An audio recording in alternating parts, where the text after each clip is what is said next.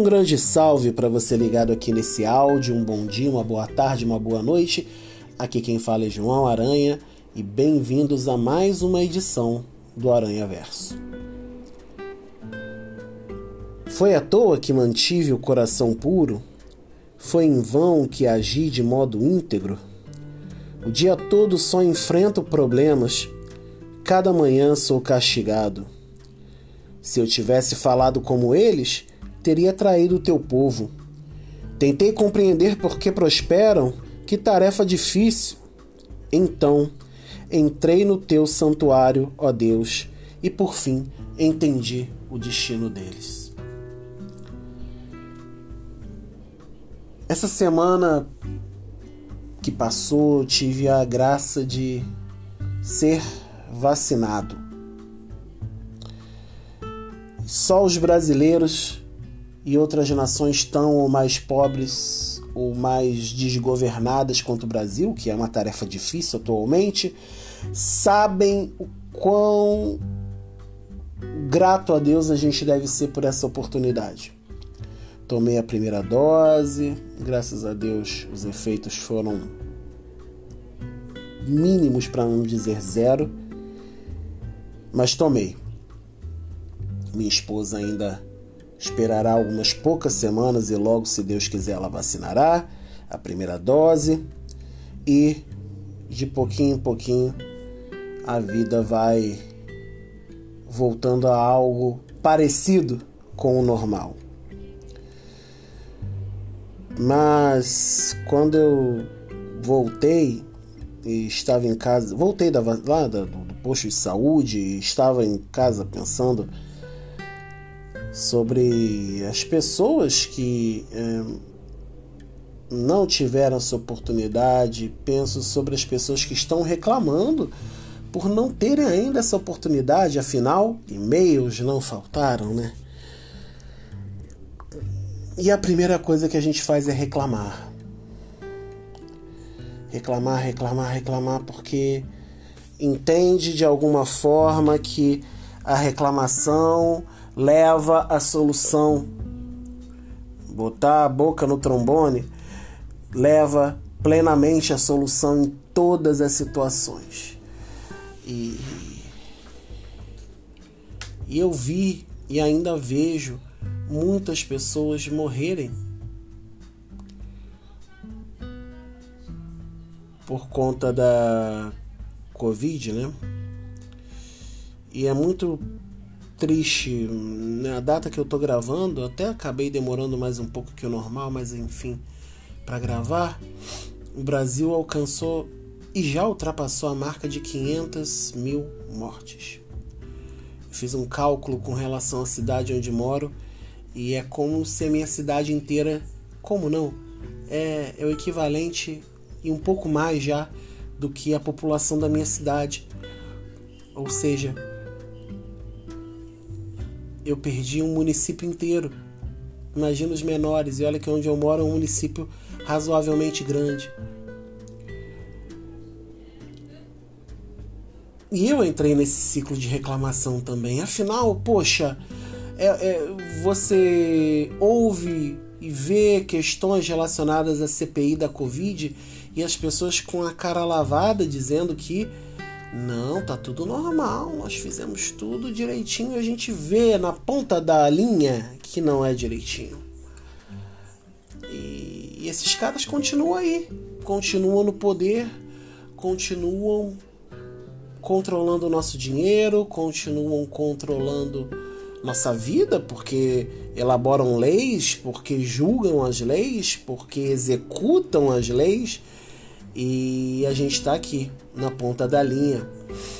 E mesmo como cristão, a gente não é isento de se pegar reclamando. Denúncia é uma coisa, reclama é outra. Denunciar, a gente tem foco, a gente tem comprovação e se denuncia uma vez e deixa a coisa caminhar sempre vigiando. Reclame, o próprio re, né?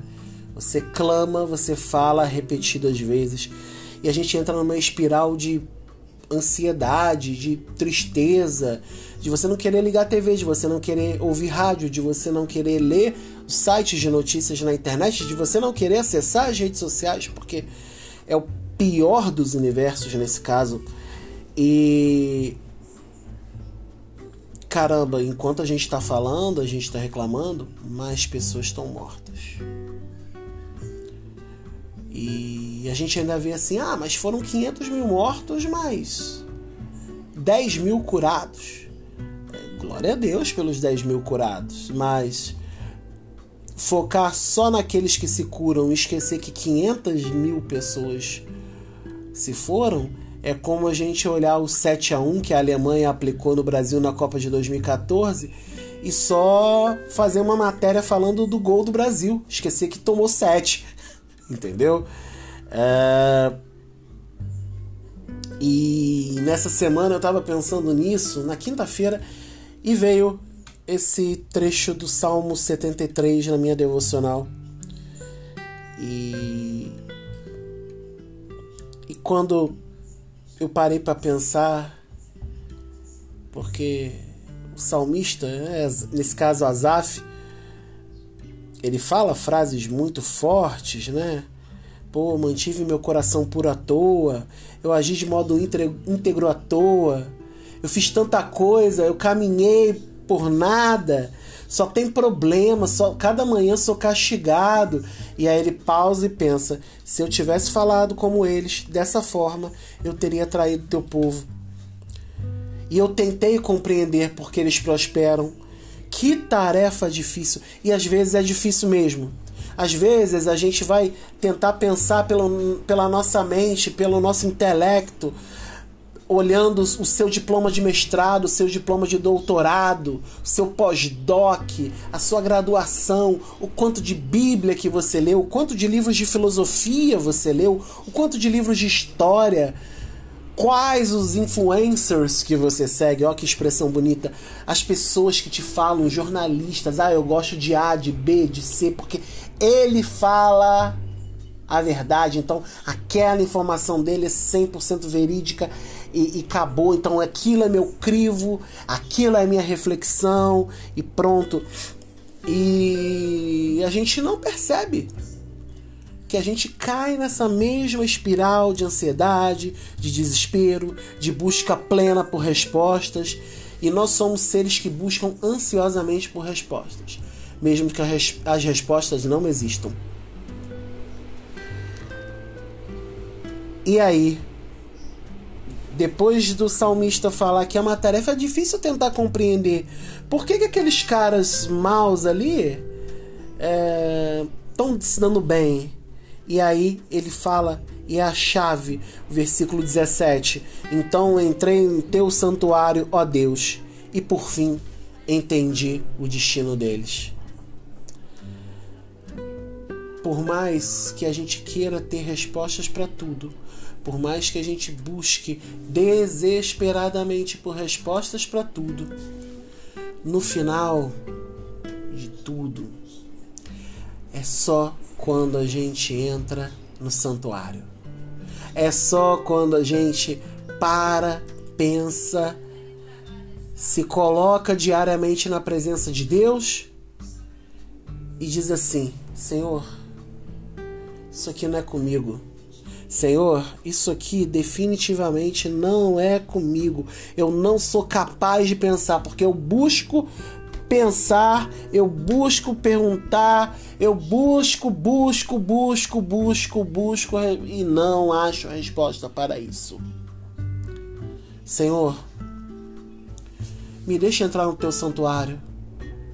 E eu sempre lembro de outro salmo, agora não me vem um número, que é o Senhor quem pode entrar no teu santuário para louvar-te? Aquele que tem mãos limpas, coração puro, aquele que não tem vaidade, que apraz, que ama, é que pode entrar. Ou seja, viver esse caminho de paz, de equilíbrio diante de Deus, clamando todos os dias o Espírito Santo, mesmo quando a gente olha para fora e diz: Cara, tá tudo perdido, meu Deus, o que, que eu faço?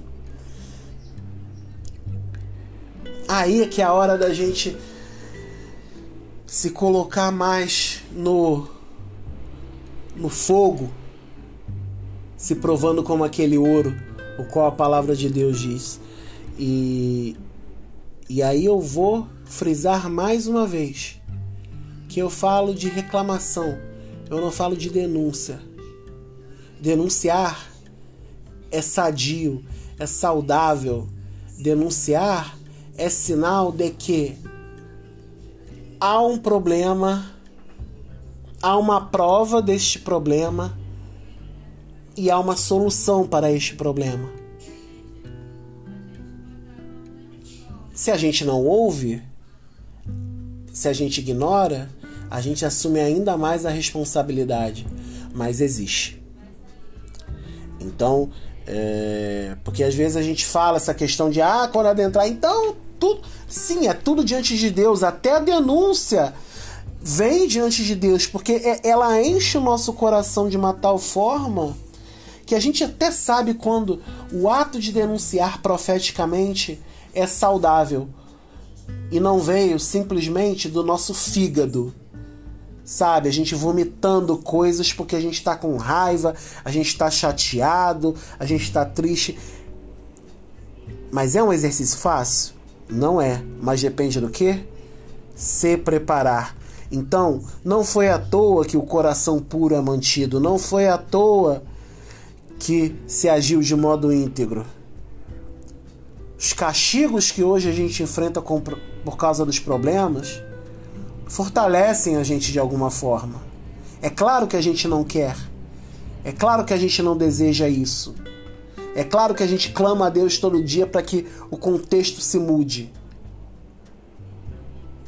Mas, porém, todavia, contudo, é só a partir do momento em que a gente se põe diante da nossa incapacidade e adentra o santuário pedindo para que o perfeito complete a nossa imperfeição, é que a gente vai mudar. É que a gente terá estofo, é que a gente terá arcabouço, é que a gente será cheio de um espírito que vai trazer um equilíbrio tamanho que pode vir um chefe do executivo com palavras imbecis e a gente vai ter equilíbrio para denunciar e se manter pode vir 500 mil mortes. A gente vai chorar essas mortes, a gente vai se entristecer com essas mortes, mas vai limpar as lágrimas e continuar a denúncia com sentido.